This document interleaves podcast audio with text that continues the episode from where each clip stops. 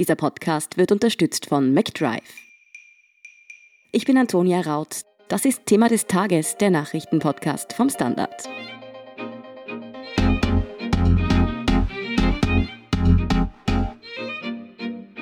Donald Trump glaubt, wir Österreicher leben in Waldstädten mit explosiven Bäumen und seien deshalb echte Genies in Sachen Waldbrandprävention. Mit diesen absurden Behauptungen hat der US-Präsident jetzt in einem TV-Interview aufhorchen lassen. Das hat ihm, zumindest in Österreich, jetzt schon einigen Spott eingebracht. Dabei ist der Kern der Sache eigentlich überhaupt nicht zum Lachen. An der Westküste der USA wüten nämlich verheerende Waldbrände. Wie die Situation dort so außer Kontrolle geraten konnte, wie sehr der Klimawandel hier hineinspielt und wie Trump auch noch Öl ins Feuer gießt, erklärt Bianca Blei vom Standard. Bianca, an der Westküste der USA wüten gerade große Waldbrände. Wie schlimm ist die Lage denn? Kannst du beschreiben, wie die Situation dort im Moment aussieht? Ja, genau wie du erwähnt hast, an der US-Westküste sind Gebiete von mittlerweile mehrere tausend Quadratkilometern verbrannt und es brennt noch immer. Dafür sind mehrere große Feuer verantwortlich und die meisten sind noch nicht eingedämmt. Der Dunst dieser Riesenbrände zieht jetzt sogar schon bis New York und Washington DC, also der ist einmal quer durchs Land gereist und die Luftqualität in den betroffenen Gebieten in Kalifornien, Oregon und Washington State ist eine der schlechtesten weltweit im Moment. Wie sind diese Feuer denn entstanden und wie konnten die so außer Kontrolle geraten? Diese Brände entstehen in Wahrheit jedes Jahr. In Kalifornien ist die Vegetation extrem trocken und es ist heiß in den Sommermonaten. Da reicht ein Funken und alles steht in Flammen. Ein Brand in dieser Saison, der sogenannte LNU Lightning Complex, ist durch zahlreiche Blitzeinschläge ausgelöst worden. Doch auch eine sogenannte Gender Reveal Party, bei der das Geschlecht eines Fötus groß verkündet wird, hat ein Feuer zur Folge gehabt, weil etwas beim Feuerwerk schiefgegangen ist. Und manchmal ist auch einfach Brandstiftung der Grund. Und eben durch diese trockene Vegetation und die heißen Winde, die es sowieso schon gibt, kann sich dann das Feuer ungehindert ausbreiten. Mhm. US-Präsident Donald Trump hat jetzt ja seine Wahlkampftour sogar kurz unterbrochen und die Katastrophengebiete besucht. Allerdings hat er dort eher noch Öl ins Feuer gegossen, um das mal sprichwörtlich so zu sagen. Warum denn? Was hat er dort gesagt? Ja, er war zwei Stunden lang in der Nähe von Sacramento und hat dort etwa den demokratischen Gouverneur Gavin Newsom getroffen. Die beiden waren höflich zueinander, aber Donald Trump hat Newsom geraten, wie jedes Jahr, doch einfach den Waldboden aufzuräumen, dann würde es nicht so heftig brennen. Newsom hat zugegeben, dass es ein besseres Waldmanagement braucht, aber auch darauf hingewiesen, dass die meisten Waldflächen in Kalifornien unter Washingtons Kontrolle stehen und somit unter Trumps Kontrolle. Außerdem hat er vom Präsidenten hören wollen, dass der Klimawandel ebenfalls eine Rolle spielt, dafür, dass es eben so heftig brennt im Moment. Doch er hatte keine Chance, denn Trump ging sogar noch so weit zu sagen, dass die Wissenschaft keine Ahnung habe, was tatsächlich passiert und es wird wieder kühler werden, man werde es schon sehen, hat der Präsident dann noch hinzugefügt.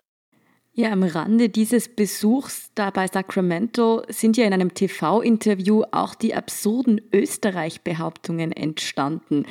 Was hat er da genau gesagt? Das hat ja bei uns schon für ziemlich viel, sagen wir mal, ja, amüsierte Reaktionen gesorgt.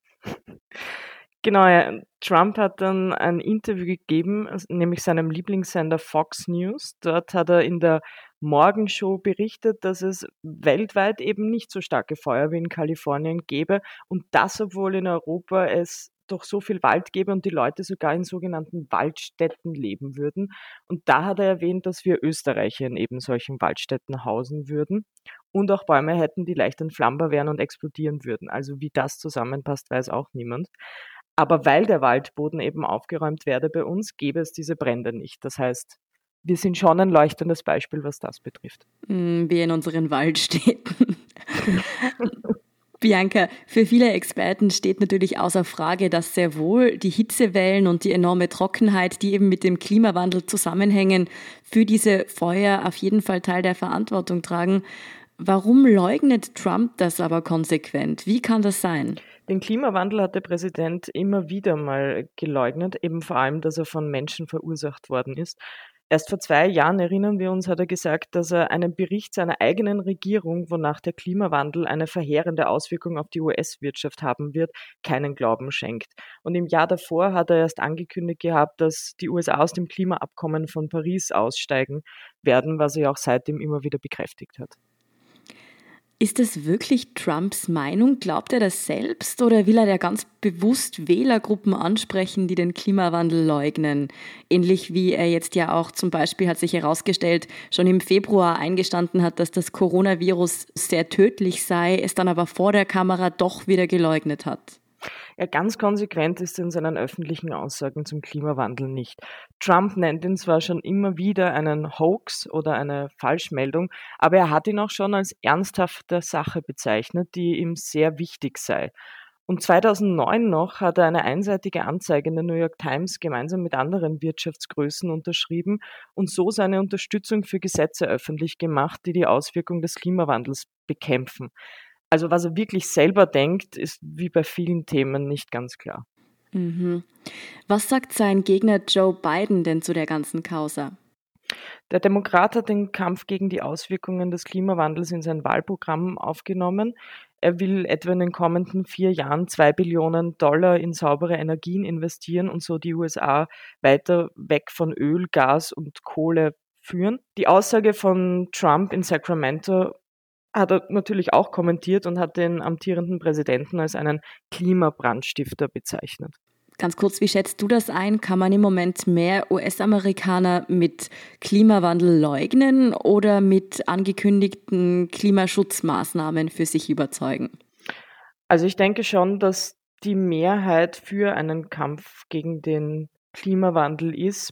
Es ist natürlich schwer zu sagen, weil jene Sparten der Wirtschaft, die ein Interesse daran haben, dass die Auswirkungen des Klimawandels nicht bekämpft werden, natürlich sehr viel Kohle und sehr viel Einfluss haben und den auch investieren.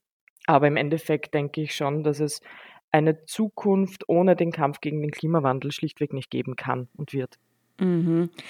Bianca, wie sieht denn nun die Prognose an der Westküste aus? Bleibt die Hitze, die Trockenheit weiterhin so extrem oder könnte das Wetter den Feuerwehrleuten in die Karten spielen, sodass die Feuer bald unter Kontrolle gebracht werden können?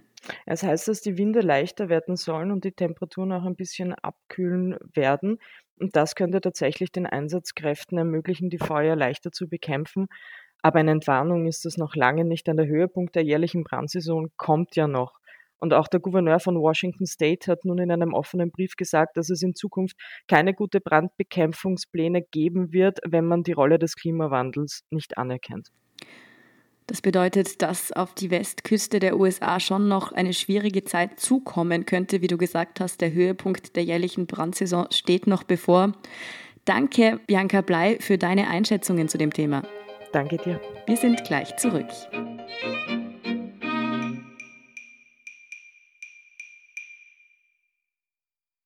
Wenn du endlich wieder einen Big Mac genießen willst oder du gerade im Auto unterwegs bist, dann stell dir vor, McDonald's bringt's jetzt wieder. Mit kontaktloser Übergabe zu dir ins Auto und kontaktloser Lieferung zu dir nach Hause. It's good to be safe mit McDrive und McDelivery. Und hier ist, was Sie heute sonst noch wissen müssen. Erstens. Deutschland erklärt Wien zum Corona-Risikogebiet. Heute Mittwoch setzt Berlin Österreichs Hauptstadt auf die rote Liste. Grund seien die alarmierend gestiegenen Fallzahlen, heißt es. Wer von Wien nach Deutschland reisen will, muss jetzt deshalb einen Corona-Test, der negativ ist, vorweisen, der nicht älter als zwei Tage sein darf. Wer das nicht kann, muss sich für zwei Wochen in Quarantäne begeben. Zweitens, EU-Kommissionspräsidentin Ursula von der Leyen hat die EU-Klimaziele noch einmal höher gesteckt. In ihrer Rede zur Lage der Union hat sie angekündigt, den CO2-Ausstoß bis 2030 um ganze 55 Prozent reduzieren zu wollen. Das ist noch ambitionierter als die von ihr im Green Deal angestrebten minus 40 Prozent. Das Europaparlament und die Mitgliedstaaten müssen dem neuen Ziel allerdings erst noch zustimmen. Und drittens, die Zahl der Corona-Neuinfizierten liegt in Österreich in den letzten 24 Stunden in etwa so hoch wie am Tag zuvor. Knapp 770 neue Fälle sind verzeichnet worden. Hotspot ist einmal mehr Wien mit 320 positiv getesteten. Knapp 160 Fälle entfallen auf Niederösterreich. In Oberösterreich und in Tirol kamen je 84 Neuinfizierte dazu. Mehr dazu und die aktuellsten Informationen zum weiteren Weltgeschehen liefert Ihnen wie immer der Standard.at. Um keine Folge von Thema des Tages zu verpassen, abonnieren Sie uns bei Apple Podcasts oder Spotify. Unterstützen können Sie uns mit einer 5-Sterne-Bewertung und vor allem, indem Sie für den Standard zahlen. Alle Infos dazu finden Sie auf abo.derstandard.at und dst.at/supporter. Danke für Ihre Unterstützung. Ich bin Antonia Raut. Baba und bis zum nächsten Mal.